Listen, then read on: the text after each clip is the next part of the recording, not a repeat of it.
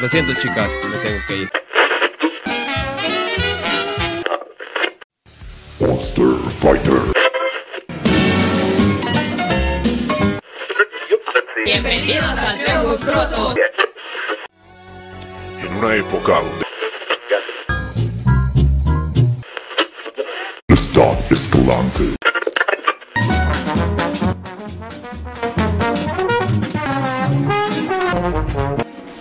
No ajuste su transmisor. Hemos invadido la señal. Esto es la quinta temporada. ¿Qué tal, carnavalitos? ¿Cómo están? Bienvenidos a otro programa más del Trío Monstruoso Presenta con una invitada muy especial el día de hoy. Antes de presentarla, quiero darles primero un pequeño concepto para que vayan agarrando avión de qué se va a tratar este asunto. Por si ustedes no lo sabían, la danza del vientre o, o la danza egipta, eh, egipcia, perdón, eh, llamada danza oriental, oriental, es la evolución escénica de diversas danzas antiguas tradicionales de Oriente, junto con otras del norte de África y Grecia. La evolución de esta danza es la moderna danza oriental. Eh, incluye movimientos del folclore egipcio, danza occidental, clásica y contemporánea, con grandes desplazamientos, vueltas y movimientos de todas las partes del cuerpo, pero sobre todo de la pelvis. Antes de llegar a la evolución de la danza como espectáculo artístico, y para hablarnos un poquito más de todo esto y darnos, ahora sí que quitarnos todas las dudas que tenemos, tenemos hoy para hablar a nuestra queridísima amiga eh, Torres, maestra y directora de la compañía de danza Diosa Danza. Eh, es una escuela especializada en danza oriental o ahorita nos va a aclarar un poquito más eso.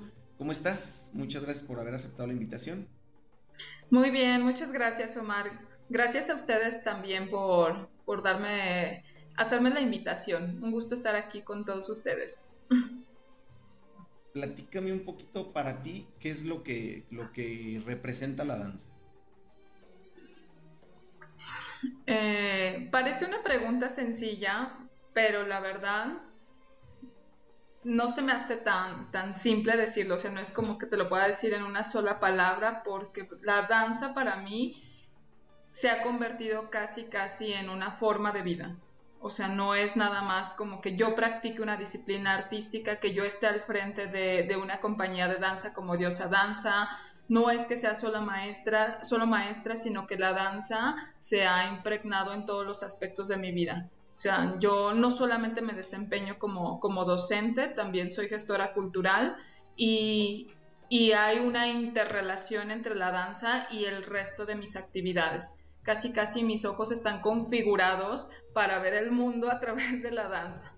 Entonces, si esto te dice un poquito de lo que es para mi vida, es así como una fusión, una fusión conmigo. En eso se ha convertido la danza para mí. Cuéntanos un poquito qué fue lo que te inspiró a entrar en las artes escénicas y en particular a la danza. ¿Cuáles fueron eh, tus primeros contactos? ¿Qué fue lo que te dijo? Es, esto es lo mío. Mm, bueno, desde pequeña siempre me ha gustado bailar, o sea, desde como que siempre tuve la necesidad de expresarme a través del cuerpo. No tenía el conocimiento de, de la disciplina de como danza, eh, no tenía el conocimiento de, de la parte teórica, no tuve ese acercamiento de manera formal siendo niña, todo fue a través de actividades escolares, pero cuando, de hecho yo inicialmente era, me dedicaba mucho al deporte siento que esta pulsión del movimiento siempre estuvo presente en mí y después eh, dio un giro completamente a la danza, o sea, como que toda esta parte de la corporeidad en el deporte eh, se fusionó con la parte física de la danza y, y con la parte artística, o sea, es como si mezclara las dos cosas. Mm, no recuerdo así como momentos tan específicos, tan específicos en los que yo haya dicho, ah, estos son los que me hicieron volcarme, sí como una experiencia de ver- a una bailarina de danza oriental eh, que definitivamente me, me hizo clic. O sea, todo el movimiento, la música, la indumentaria, lo que transmitía, de alguna manera me hizo, me hizo sentir eh, el deseo de, de yo también acercarme a eso. Fue como que de, de esa manera que poco a poquito me fui, me fui metiendo y en un comienzo yo empecé de manera autodidacta, por llamarlo así, ¿no? Digo, o sea, creo que no existe el término, el término como tal en la práctica, pero para que se entienda, yo comencé experimentando la danza del vientre eh, de manera autodidacta. Ok, y así como me dices que ha permeado en todas las, eh, en todos los aspectos de tu vida, ¿tú consideras o crees que la danza puede ser hasta terapéutica en las personas? Sí, sí, la verdad no me gustaría decir que la danza tiene una función, porque en realidad para cada persona puede representar algo diferente. Eh, pero sí creo, al menos desde lo personal y lo que he visto y escuchado eh, entre otras bailarinas, colegas, profesionales de la danza y entre mis propias alumnas, es que sí se convierte un poco en un proceso terapéutico porque no solamente tiene que ver con, lo, con el cuerpo, siendo una disciplina artística tiene que ver con lo sensible, tiene que ver con la expresión estética, tiene que ver incluso también con cuestiones eh, reflexivas de, introspección y, y, como que todo eso que implica de alguna manera hace que el proceso que tú vives en la danza sea pues de autoconocimiento, de, como te decía, de introspección y son características que yo creo están asociadas también a, lo terapéutico. Lo terapéutico entendido como algo que te ayuda a, a, estar bien, algo que te, que te ayuda a sanar tal vez. Em, desde esa perspectiva creo que sí. Claro, aquí es donde metemos el disclaimer porque luego nos llega la demanda. Muchachos, no les estamos diciendo que es lo mismo que ir a terapia, ¿eh? son completamente cosas distintas. Pero yo creo o he visto que también les ayuda un poquito, no sé si me puedas corregir o, decirme si estoy en lo correcto, les ayuda muchísimo en el aspecto de cómo se perciben a sí mismas eh, respecto a su imagen. Como que les da un poquito más de libertad de decir, yo soy X, decir yo soy Eduardo y lo que ves es lo que hay y como me expreso es mi forma de, mis, ah, es como expreso mis sentimientos. Creo, en, en, mi ignorancia, partiendo desde mi ignorancia, que sí ayuda muchísimo en el aspecto de, de cómo se autopercibe la, la bailarina. Totalmente. Yo creo que sí, esa yo creo que sí es una cuestión clave porque si viéramos a la danza como, como en diferentes facetas, una de las facetas es el reconocimiento del cuerpo y finalmente el cuerpo es el instrumento con el que nos expresamos. O sea, la danza es la danza cuerpo, empiezas con ese proceso de reconocimiento de tus propias características, de tus propias capacidades, de cuáles son eh, bueno, toda esta cuestión que implica lo que uno tiene, ¿no? De decir, yo soy diferente a tal persona, te, te reconoces en las otras personas y empieza ese ese autoconocimiento también de decir, ah, bueno, yo desde esto, desde yo soy de este tamaño, yo, yo puedo hacer esta, estas cosas y en el proceso creo que sí debe de haber cierta o hay cierta eh, aceptación de sí mismo. O sea, y en la aceptación de sí mismo influye también la, la, forma en la que uno se percibe. Cuando tú dices, ah, ok, este soy yo, y empiezas a proyectarlo también.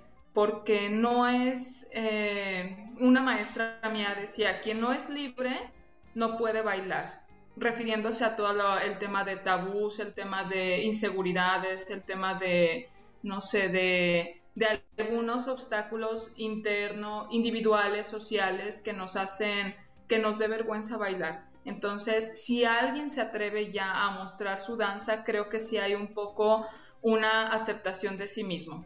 Sea, cuando tú ya decides compartirlo desde que lo compartes con tu pareja, con tus amigas, con y ya con un público como tal, sí hay implícito una aceptación y sí eso sí influye en la forma en la que nos percibimos y he visto al menos en mi experiencia que, que es un cambio generalmente positivo. O sea, cuando tú, un antes y un después, tú entras y cómo sales después de la experiencia de la danza, sí es, sí es muy distinto, para bien.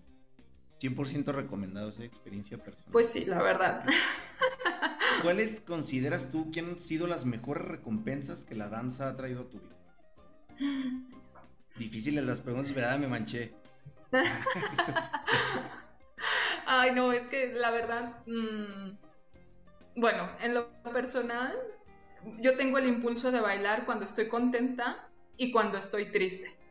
O sea, no es como que yo, yo quiera bailar solamente cuando estoy contenta. Me pasa que quiero bailar si estoy contenta, si estoy triste. Y, y es como de tener esa forma o ese lugar en el que tú puedes de alguna manera hacer una catarsis. Eso en lo individual, o sea, como que hacer una catarsis, eh, disfrutar incluso hasta de bailar tú sola o yo sola en este caso en algún lugar. Eh, he tenido también la oportunidad de, conocer otras personas, de, acercarme a, otro tipo de pensamiento, incluso de repente también de, en cuestiones como profesionales, de, que por la danza tengo cierta relación con otros ámbitos, de conocer gente que se dedica a la música, mm, no sé, un montón de beneficios, aparte de que yo sí lo veo como un proceso terapéutico en mí, porque en las dos cosas que te comentaba de que bailo cuando estoy triste y bailo cuando estoy feliz, pues es una forma como de liberarte también. Y bueno, la verdad he hecho eh, amistades significativas para mi vida, o sea, de gente que he conocido a través de la danza. Eso es como también de lo más valioso. La gente que he conocido por la danza podría ser de las cosas más lindas que me ha dejado meterme a este mundo. Sí, pues prácticamente yo, estoy enamoradísimo de los instrumentos que usan. Eh, me encanta ver cómo toca mi, mi, señora esposa, saludos hasta los Emiratos Árabes Unidos, chiste local, eh, cómo toca los crótalos, la verdad, soy fan, soy fan también. Y ahorita que me platicas, me surge una duda, eh, a ver si me la puedes contestar. ¿Qué tal tú y tus chicas al momento ya de dar presentaciones? Porque ustedes ya, me ha tocado varias veces verlas ya dar presentaciones, ya ante público cómo manejan los nervios o cómo manejan ese, e, en tu caso, cómo, cómo lo manejas o tú consideras que llega un punto de, donde te vuelves tan profesional que ya no, no es tanto. Mm, yo creo que sí va disminuyendo con el tiempo como la forma de controlar los nervios, porque a estas alturas todavía ha habido escenarios que a mí me causan nervios. O sea, todavía ha habido momentos en los que yo siento nervios antes de salir de bailar pero creo que la diferencia es la manera en que, lo, en que tú los controlas. O sea, no es lo mismo la primera vez que te paraste frente a muchas personas a bailar que pues muchos años después. Entonces, tal vez la falta de experiencia puede hacer que si sientes nervios, mm, se te vaya la coreografía, eh, no tengas la misma proyección, mm, te estés adelantando, te equivoques de alguna manera. Creo que eso es la forma en la que influyen eh, negativamente los nervios, pero como que la experiencia, el estar pisando diferentes escenarios, estar con diferentes públicos, eh, esta onda de aceptarse también, porque luego a veces los nervios pueden ser por muchos motivos, a veces pueden ser por el qué dirán, que me da miedo que me vean y, tú pienses, ¿qué dirán de mí? Eso puede generar nervios también. Entonces es como que poco a poco irse, irse ir aceptando esa parte. Obviamente también no está de más la cuestión técnica de conforme tú te vas formando cada vez más en cuestiones técnicas, te sientes mucho más seguro de lo que estás haciendo y eso también se proyecta y controlas mejor los nervios.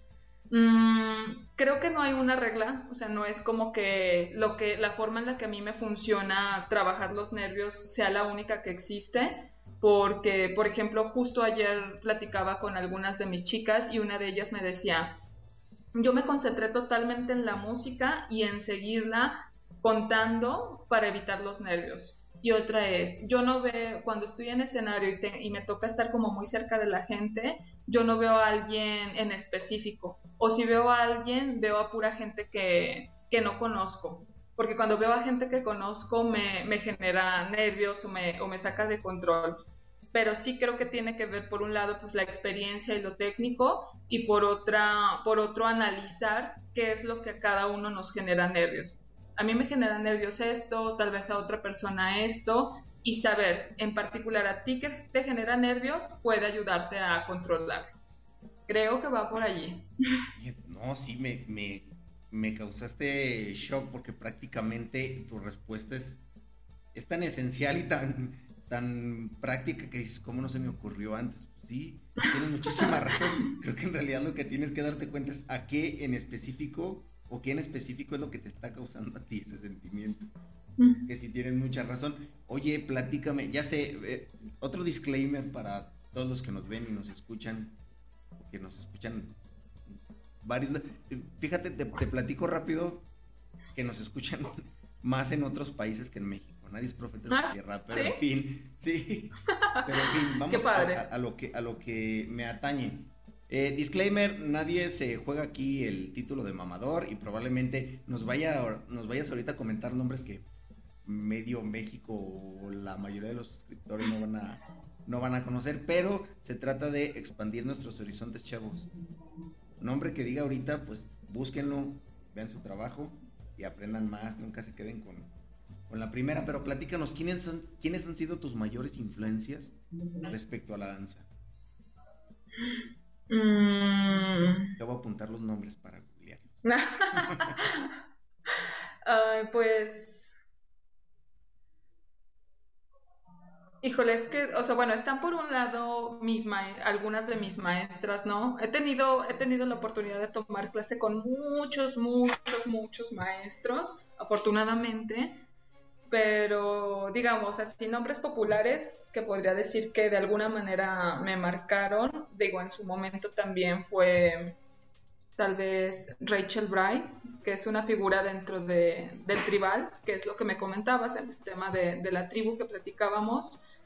Eh, ¿Quién más? En la danza oriental, mm, digo, más contemporáneos, me gusta mucho el estilo de Alex Delora, que a pesar de estar dentro de lo oriental, no es, es fuerte, es fuerte, porque creo que tiene como influencias gitanas detrás Mm, no sé, mis maestras, Luna Sinram, mm, El San, Mirna, eh, bueno, son los nombres que se me ocurren, porque no solo son como del mundo de la danza. Luego a veces uno piensa que las influencias, si eres músico solamente son músicos, si eres bailarín solamente son bailarines. Luego a veces también, bueno, una bailarina que yo he leído y que obviamente ya no existe también, Isadora Duncan, mm, por mencionar algunos nombres.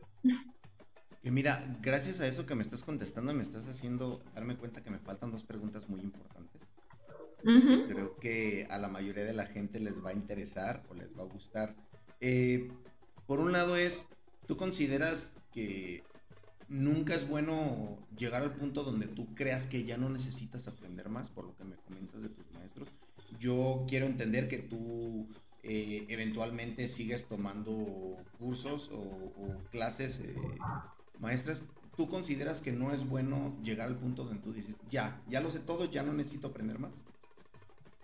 Mm, bueno, mi ideología en relación a eso es que quien enseña tiene como la obligación de en cierta forma de seguir aprendiendo porque no, o sea, porque la danza es movimiento y la cultura es movimiento y constantemente está cambiando, o sea, no podemos pensar que, lo que hoy, o sea, que, que lo de hoy va a ser único y, e inamovible. Entonces yo creo que sí, siempre hay que seguir aprendiendo. A mí me encanta eh, enseñar, pero también me gusta mucho ser alumno o estar en el papel del otro lado, como que ser estudiante, ser un alumno forever y creo que siempre, siempre se puede seguir aprendiendo y sugeriría esto.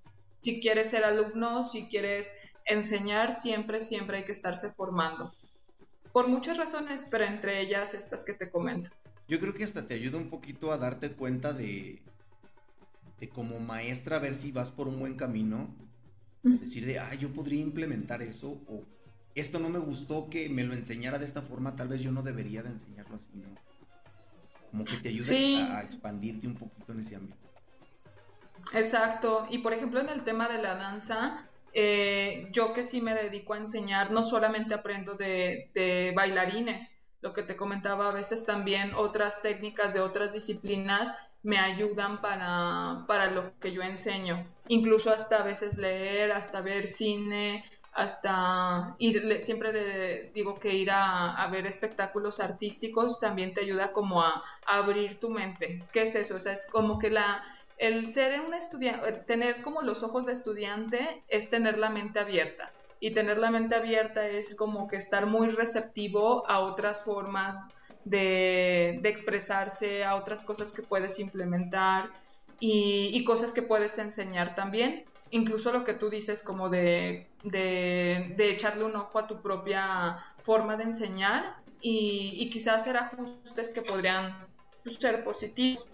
No sé, por allí.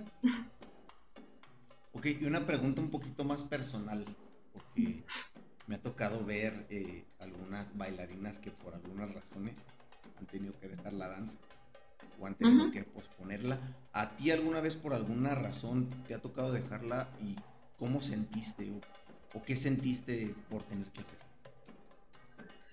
Mm, creo, bueno, no la he dejado como tal.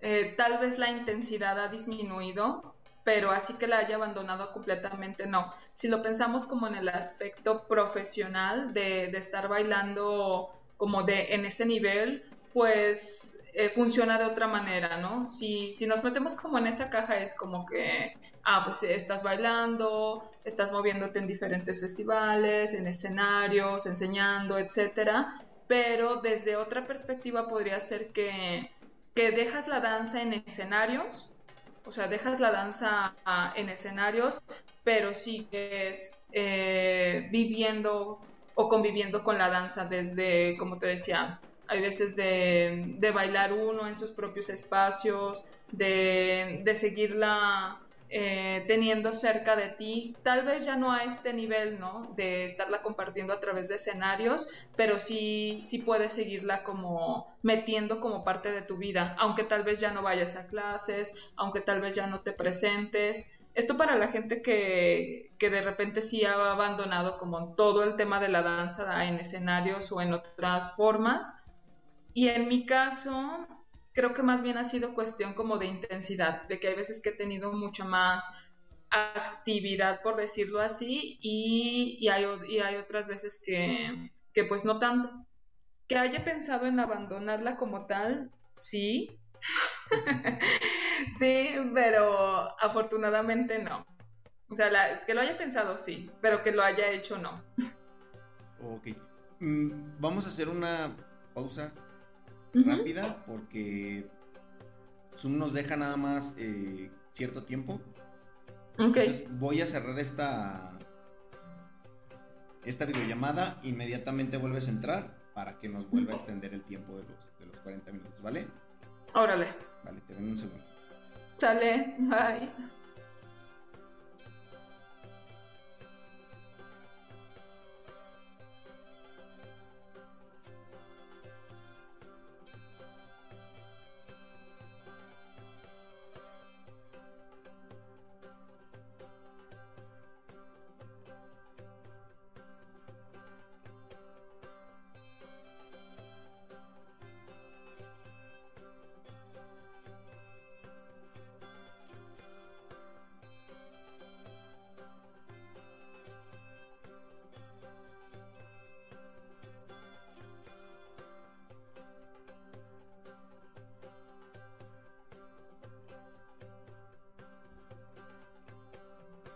Chavos, como ya lo saben, no hay presupuesto para pagar el Zoom Premium, así es que después de esta pequeña pausa continuamos con la entrevista. Está muy chida, la verdad, me mucho. Eh, ya para empezar a hablar un poquito de tu compañía de danza, eh, tal vez nos puedas aclarar, nos puedas quitar muchas dudas a todos los que están viendo esto, porque la mayoría de la gente se quedó con lo que hace Shakira. Nadie, nadie se puso a investigar ¿Qué y qué disciplina o qué qué tipo de danza tú enseñas en tu academia? Ah, ok. Eh, sí, mm, nosotras eh, hacemos danza del vientre performance, pero también digamos que dentro de lo que tú compartiste al inicio, que es la danza oriental, generalmente la danza oriental la, la podemos reconocer como belly dance o danza árabe. O sea, digo, hay algunas diferencias significativas, pero es más como una cuestión eh, teórica. Pero puedes, o sea, podemos entenderlo eso, como belly dance o danza árabe, y hay otro estilo también que se llama, eh, o bueno, que anteriormente se conocía como tribal, ahorita pues lo podríamos llamar como belly dance fusión, o dependiendo, o improvisación también. eh, Fat Chance Belly Dance, dependiendo. Y nosotras en Diosa Danza, la intención es eh, profundizar en ambos estilos, profundizar en lo, en lo, en lo, se me fue la palabra, pero bueno, en la danza oriental y también en estas expresiones contemporáneas de la danza del vientre. Todas, eh, todo es danza del vientre. Una es la danza oriental y otra es esto que te comento que antes se llamaba tribal. Eh, hacemos las dos cosas en, Diosa Danza, porque, digo, porque desde una visión personal creo que, creo que es súper, súper lindo profundizar en ambas. Ambas tienen sus propias características, aunque en apariencia para la mayoría de la gente podría parecer, o sea, resultar lo mismo, si hay muchas diferencias significativas de temporalidad, de historia, de cultura, dónde, surge cada uno, cuestiones técnicas, de música, y, creo que, que, bueno, nosotras queremos proyectar ambas y compartir ambas. O sea, la danza oriental y lo que antes era tribal. Perfecto. Metas de investigar, chavos. De hecho, para los metaleros que nos escuchan, hay varios. Eh, en mi experiencia he topado bandas muy buenas. Una es Kepri, búsquenla por ahí. La verdad, no sabía que se podía fusionar la, danza árabe y el, heavy metal. Y la verdad, se escucha poca madre, chavos, búsquenlo. Eh, pregunta, ¿cómo es el ambiente entre tus alumnas? ¿Cómo lo ves? ¿Qué, tal se llevan? ¿Cómo es el ambiente entre tu compañía? La verdad, yo creo que es un ambiente muy lindo. Es un ambiente de apoyo, de, de convivencia, de cercanía mm, para compartir. Sí, sí sé que no todos los ambientes son, son así, tal vez por eso me lo preguntas, pero en el caso de, nosotras eh, ha sido agradable en general. En general, y esa es mi visión también. Es decir, yo sé que no todo es de color de rosa ni todo es en el tema de la danza, porque hasta en el, en el mundo de la danza, tratándose de trabajar con el cuerpo y en el mundo del arte, con todo lo que implica, hay muchas cosas que se ponen en juego. Entonces, no siempre todo es de color de rosa, pero afortunadamente eh, quienes forman parte de, Diosa Danza mm, hemos logrado generar un ambiente agradable. O sea, siempre he pensado que la gente que se acerca a esta disciplina como que tiene características en común. O sea, como que hay algo que conecta a todas las personas, por no decir mujeres, que, deciden bailar o danza oriental o tribal. O sea, como que las analizo y digo, parece que todas tienen como una semillita en común. y en nuestro caso, pues ha sido súper, súper agradable aparte hay gente bien interesante también. O sea, yo aprendo mucho también de, las chicas de Diosa Danza. Chingón, qué bonito que, ese amor en común que tienen todos para la danza los haga tener un ambiente muy, chido. Y sí, la verdad no en todos lados es así. Saludos a todos los músicos de León. Eh, pero sí, no, no es cierto, voy a editar eso. Nada, me vale madre. Eh, ¿Y cuáles consideras, ahorita que me dices que no todo es color de rosa, cuáles consideras que son los principales eh, tabús o obstáculos que puede presentar eh, tanto alguien que ya lo practica como alguien que, quiere empezar, los tabús y los obstáculos que pueda ponerle la sociedad? Mm, Súper buena pregunta, la verdad, porque creo que en general hay un tabú en nuestra cultura que tiene que ver con el cuerpo. O sea, el cuerpo en nuestra cultura de cierta forma es un tabú. Y mostrarlo todavía más. Y si eres mujer, todavía más. Entonces, como eh, en el caso de las disciplinas que te comento, implica como eh, movimientos que de alguna manera están asociados a lo sensual y que aparte esté descubierto, creo que hay asociaciones que se hacen sobre eso que la verdad creo que están muy alejadas de la realidad. Es decir, de de que tal vez pueda tener como una connotación de que bailan, pues no sé, para exhibirse o bailan para cierto tipo de cosas, cuando en la realidad, y al menos desde mi experiencia, ha sido completamente diferente. Eso, estamos hablando de danzas que no son propias, tota-, o sea, que no son propias tal cual de nuestra cultura, que no surgieron en un contexto mexicano, por decirlo así, son danzas de Oriente que estamos hablando totalmente del otro lado del mundo, en el caso del tribal, pues de Estados Unidos, y eso de alguna manera hay una, en la cuestión de, no tal cual como la xenofobia, pero que que siempre hay una renuencia a las cosas que son diferentes. O sea, algo que es diferente de primera instancia siempre genera como cierta eh, renuencia a. ¿Y qué más? Pues digo, no quisiera profundizar tanto, pero en el tema de, ser mujer, eh, en, la, en, cuestiones individuales, esto que comentábamos como de, de la aceptación o de la aceptación de sí misma, de que como mujer constantemente pues te enfrentas como a, cosas que tienen que ver con el cuerpo, de cómo deberías de comportarte, de qué es lo que deberías hacer, qué es lo correcto, qué es lo que no está correcto. Y, la danza de cierta manera empodera.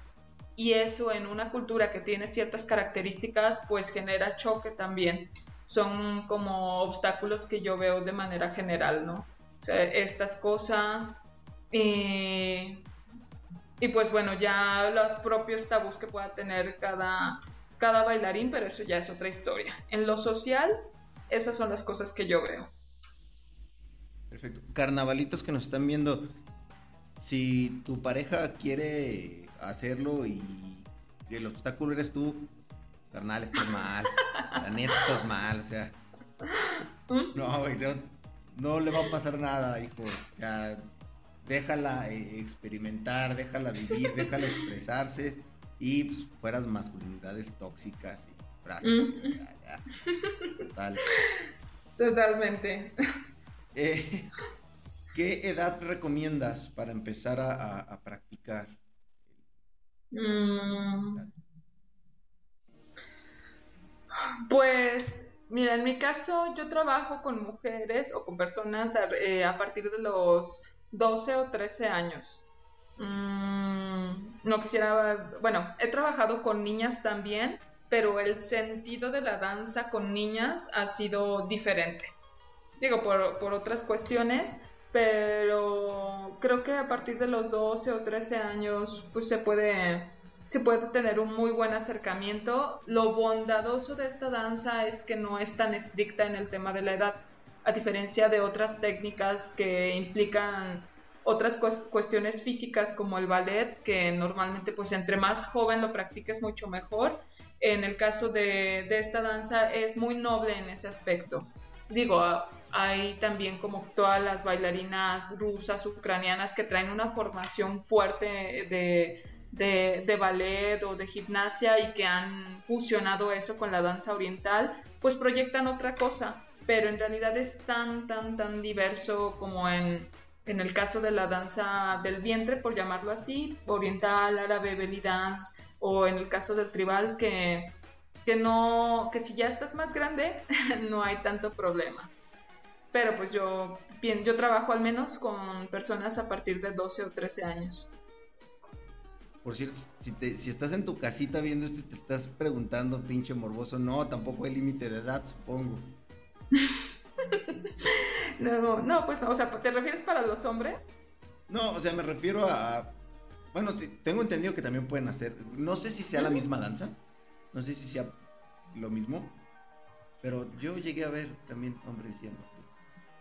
Sí, de hecho hay bailarines también, o sea, hay bailarines, hay varones en danza árabe y que también lo hacen increíble, la verdad. O sea, es que, digo, en el mundo de la danza árabe hay, muy, hay, digo, hay bailarines de danza oriental también, hay gente, hay varones que bailan también tribal, sí los hay, no, no está limitado a, a un sexo. Anímense puñetas. Ah, de una vez. Ya, eh, vamos a ser sinceros, chavo, no vas a ser el próximo Cristiano Ronaldo, deja de ir a fútbol y ve a danza. Puede que te ayude más. ¿Y tú recomiendas eh, practicar algún otro eh, deporte o llevar alguna disciplina aparte de, la danza? Mm, Pues, o sea, la, la danza en sí No, misma no sé, por, dar- por darte un ejemplo, Ajá. perdón que te interrumpa, no sé, por ejemplo, Sí. haz cardio mínimo, porque al menos he visto que eh, eh, como que al espectador dice, ay, vatos, están parados nomás ahí, o sea, tampoco es como que bailen mucho, pero me he percatado que tener la fuerza para mover eh, solamente específicas partes del cuerpo o eh, he visto cómo mueven la cadera muy rápido y todos con movimientos muy rápidos de los pies, supongo que es súper cansadísimo. Entonces, por eso, por eso te preguntaba, no sé si, si, si tú eh, recomiendas alguna disciplina extra.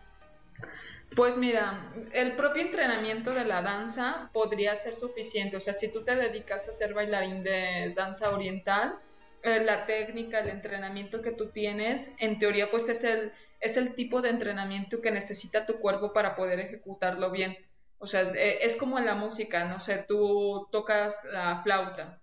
Entonces, utilizas técnica para tocar la flauta, ejercicios de respiración que complementan como como pues eh, la formación para poder ejecutarla de la, de la mejor manera.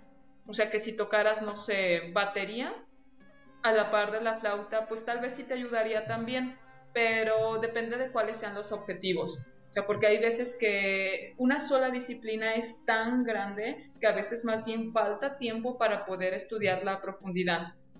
Eso por un lado, todo, te digo, todo depende, pero eh, meterse a otras disciplinas creo que también nutre.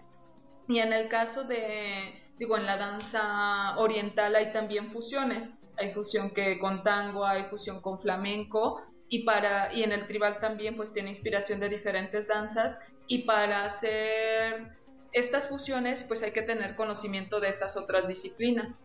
Es decir, si tú quieres hacer una fusión como en mi caso, que también estudié algo de Calvelia, eh, hacer una fusión Calvelia, hay que meterse a estudiar Calvelia para, para poder hacer la fusión. Todo depende. Digo, si quieres entrenar, no sé, si eres bailarín o, o te metes a la danza y quieres hacer gym para estar más fuerte, pues está bien también. Todo depende hasta del tiempo que tengas, de la inversión que quieras hacer, de cuáles sean tus objetivos porque yo creo que la propia exigencia que tiene una sola disciplina artística es mucha y si uno la abarca así en su totalidad, pues puede ser, entre comillas, suficiente para, para hacerlo bien. Este no te lo pregunto a ti, lo digo yo para, por si resulta esto en una funación, me funen a mí. Eh, el tipo de cuerpo no importa, ¿eh? Por cierto. Chicas, hombres, esto es arte, no, no desfile de moda. Eh, y dime, ¿qué tanto tiempo o cuánto consideras que, eh, que sea bueno dedicarle a esto? Ya sea eh, eh, a tu experiencia como maestra por semana, por mes, por día, no sé. ¿Cuánto crees que es el, tiempo correcto para ser una buena bailarina? Mm, híjole, es que hay de todo, la verdad. Una vez en un festival en México conocí a una chica que venía de las Islas Mauricio, que creo que está en África, y ella entrenaba ocho horas diarias. Ella entrenaba, digo, era bailarín y, otras cosas también, o sea, no solamente era bailarina, pero como se dedicaba, sí, su vida era así totalmente estar viajando, eran ocho horas de entrenamiento diario. Ella viajaba por el mundo dando shows también, entonces suena así como de wow, no manches, la vida en México está cañón como para invertir ocho horas de, de dedicación. Pienso que también, digo, si enseñas, debe de ser mm, súper, súper constante el estar aprendiendo, el estar practicando, para hacer, eh, digo, para adquirir ciertos conocimientos también, si no quieres enseñar y si solamente quieres ser bailarín, hay que tener constancia, depende también de, por ejemplo, de la, de la calidad de tus entrenamientos. No es lo mismo que te avientes dos horas y media hora estés platicando o, media hora estés desconcentrado a que te avientes eh, una hora de atención plena, ¿no? De aprendizaje. De decir, ah, yo me voy a concentrar en este momento a, a perfeccionar este movimiento. Me he dado cuenta que, no sé, que los shimis no me salen muy bien. Entonces le dedico diariamente cierta cantidad de tiempo que vaya en armonía con tus propias actividades también. Entonces, eh, y así, si detecto que hay cosas que yo necesito perfeccionar, pues sí hay que invertirles el tiempo, pero yo más que de una cantidad de horas, pensaría como en la atención plena que tú le dedicas a esos entrenamientos. O sea, que si vas a decir, voy a dejar, como decía una maestra también, necesitas entrenar tu shimi mínimo sin parar cinco minutos diarios que cinco minutos diarios te, te pares y, y, estés haciendo shimmy. Mm, pero que sean los cinco minutos, no que de repente te pongas así, hay dos minutos y ya, y ya, y luego los dejé en paz y luego ya otra vez los retomo. Seguramente avanzas, pero no de la misma manera. Y digo, hay otra frase también que me gusta mucho que es en latín que dice ars longa vita brevis, el arte es, eh, es largo y breve es nuestra vida. Entonces también hay que considerar muchas cosas, ¿no? Si yo no, te diría, ah, tanto tiempo. Atención plena, hablaría de eso más bien. Que de hecho, eh, eh, me acabas de explicar perfecto para comentarle a toda la racita que se está interesando mucho. Que sí, pues tienes, tienes muchísima razón, puesto que tengo entendido que tú tienes eh, la posibilidad para ciertas personas que no pueden asistir a tus clases entre semana, solo vayan los fines de semana. Y creo que les acabas de explicar perfecto que no les va a afectar en nada, solo ir los sábados, siempre y cuando se concentren en lo que quieran. Pues prácticamente que le pongan atención a la clase y practiquen lo que necesitan. les dejaste claro eso, prácticamente. Tú consideras que más que de tiempo es dedicación. Sí, o sea, digo, obviamente también entre más practiques mucho mejor, ¿no? O sea, si tienes la oportunidad de dedicarle eh, una hora, dos horas o más por, por día, así como lo hacemos con las redes sociales, que a veces que si te arroja la pantalla, ¿cuánto tiempo llevas invertido eh, viendo las redes sociales? Quizás resulta que dos o tres horas. Si tienes la oportunidad de dedicarle eso a tu disciplina, en este caso la danza, pues seguramente vas a avanzar más rápido, es la realidad.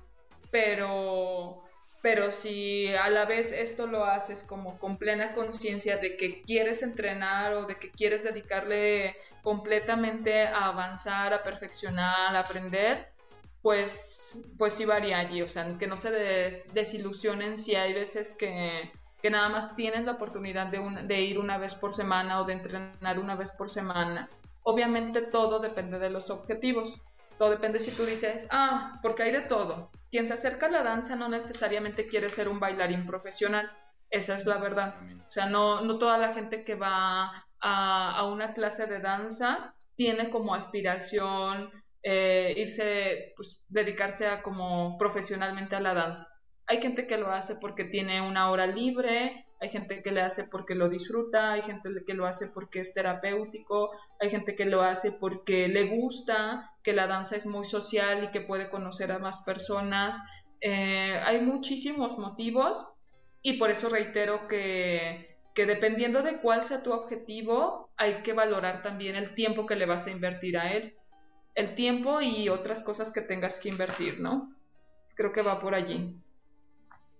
Que digo, prácticamente también eh, eso que dijiste me encantó, porque no se vayan con la eh, pinta, carnalitos, carnalitas. Eh, no tienes que ser un profesional, te puedes meter solo porque te llamó la atención. tampoco se vale, no, nadie te va a decir, no salte porque no le dedicas tiempo o no salte porque no quieres avanzar. Brother, si lo quieres hacer por, por hasta por diversión, siempre y cuando lo hagas consciente y no no desperdicies el tiempo de los demás y más importante, no desperdicies tu propio tiempo. Date como magnate. Cuéntanos un poquito qué le espera a Diosa Danza en el futuro. ¿Qué proyectos vienen o dónde los podremos ver próximamente? Gracias. Pues sí, ahorita estamos organizando un evento que, bueno, es una jafla que dentro de la danza eh, es como una fiesta de danza o es como una fiesta tal cual, pero principalmente va para, es para bailar. O sea, es para que bailarinas, de, incluso no solamente de danza del vientre, de, de oriental, de árabe, de tribal se acerquen. Bueno, al menos nosotras estamos invitando a gente que también baila otras cosas. Entonces estamos preparando ese evento para el mes de julio. Queremos pues generar estos espacios donde haya como convivencia, eh, donde también puedan, porque es diferente, bueno, es diferente como a una presentación, a una jafla que es un poquito menos formal, más libre y, y está abierta también para gente que no es bailarín. O sea, puede participar o asistir al evento gente que no se dedica a la danza y que quizá quiere como ir a escuchar música en vivo, porque también vamos a tener ahí a unos músicos y, gente que quiera estar conviviendo y gente que quiera estar viendo como, como la danza. Eso es como lo que está en puerta. Ya después, pues tenemos normalmente como presentaciones de manera regular en diferentes espacios, que a veces nos invitan a bailar también, que eh, un festival o una presentación eh, en algún espacio cerrado, en instituciones, en escuelas, y hay veces que la verdad también en espacios abiertos como fue el domingo, que fue este bazar. Entonces, eh, es como buscar que no solamente sea en un solo tipo de foro, sino que se mueva a diferentes lugares. Eso es algo que también, pues buscamos también que no se quede encerrado en cierto tipo de recintos esta danza, sino que se pueda ver en muchos otros lugares donde normalmente no verías este tipo de cosas. Eso es lo que está en puerta.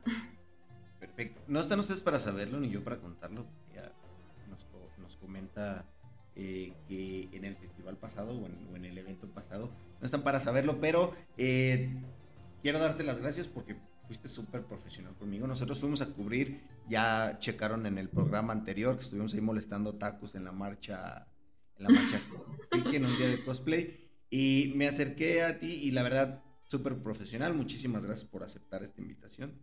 Repito, la verdad, eh, no creí. Y un consejo para todas las personas que vayan a ir a ver, eh, no precisamente o forzosamente a Dios a Danza, sino si vayan a un espectáculo así, más que nada para los hombres, carnal, si te le quedas viendo feo, si le dices pendejadas, estoy 100% seguro, güey, que no te va a dar su número. respeta, ve, disfruta el espectáculo, respeta y ya, independientemente de si la chica está bailando o qué está haciendo, ya si tú después quieres acercarte respetuosamente y hablarle, puedes hacerlo, pero güey, no van a que las veas para conseguir ese novio. Eso estoy 100% seguro que no pasa. Perdón por este pequeño mensaje para los hombres, pero los conozco cabrones, a eso van a ir. Eh, platícame, ¿cuál consejo le darías tú a alguien que quiere iniciar en, este mundo de las artes? Mmm que no tenga miedo, que no tenga miedo de los cánones que existen en relación al arte, o sea, de, lo que debería de ser y de cómo deberías de ser, de cómo debería de ser. Mm, ¿Qué más? Que, que busque, o sea, o sea, que no existe una sola forma de arte, sino que hay muchas cosas que a veces no están, no están dentro de lo comercial que también están súper padres, o sea, que se dé la oportunidad de conocer otras formas u otras expresiones artísticas porque porque está súper chido, la verdad. ¿Qué más? No sé, pues que se sienta libre, o sea, que yo creo que el arte principalmente es también para liberarse, para, para poder sentirte libre y, y, que, y que dependiendo de lo que quiera, pues también hay que tenerle respeto, ¿no? De que es una profesión seria, es una profesión que, implica formarse mucho, hay veces que, es, que tienes que hacer como muchos esfuerzos también, es una profesión respetable como cualquier otra, eh, que trabaja con muchas cosas que yo creo que a veces están, pues, o sea, que están muy padres también, pero que, sepa que hay diferentes expresiones, que no tenga miedo, que, hay que respetar también y que, o sea, que sí, que hay que darle el valor que se merece el arte también.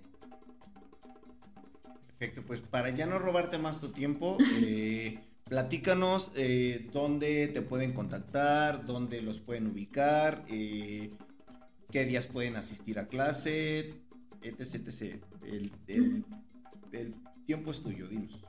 Gracias. Pues pueden encontrarnos en Facebook e Instagram como Diosa Danza, así tal cual, Diosa Danza o Diosa-Danza-Bajo en Instagram.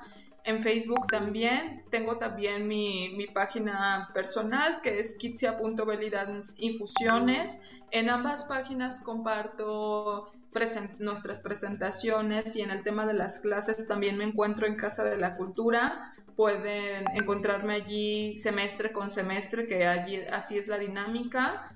Y, y, sobre todo pues seguir nuestras redes porque constantemente cualquier evento o cualquier eh, charla o, o, el tema de las clases lo pueden encontrar por allí y nos pueden escribir también. Serían esas las, las redes. Van a estar apareciendo en la pantalla, si al editor no le da flojera, no es cierto, claro que sí van a estar apareciendo. Muchísimas gracias, ha sido un honor enorme para nosotros aquí en la radio tenerte a ti. Espero que a todos nuestros escuchas les haya aclarado un poquito eh, las dudas que tenían respecto a esto. Y de nuevo, neta, mil gracias por haber aceptado esta, esta invitación. gracias a ti, Omar. Le mando un saludo a mis chicas por si ven esta, esta charla después y pues un gusto. Y ya lo saben, si están escuchando esto en, en, Spotify nada más, en Apple Podcast o en cualquier plataforma de podcast, pues al Facebook o a YouTube para que, para que vean eh, de frente a nuestra queridísima maestra, para que la conozcan bien. Eh, esto fue todo por el día de hoy, chavos. Eh, nos vemos a ver cuándo, no sé si después de esto vaya a salir un programa del Trio Monstruoso, espero que sí. Y si no, pues estaremos sacando otra entrevista próximamente. Muchísimas gracias, nos estamos viendo, hasta luego. Hasta luego.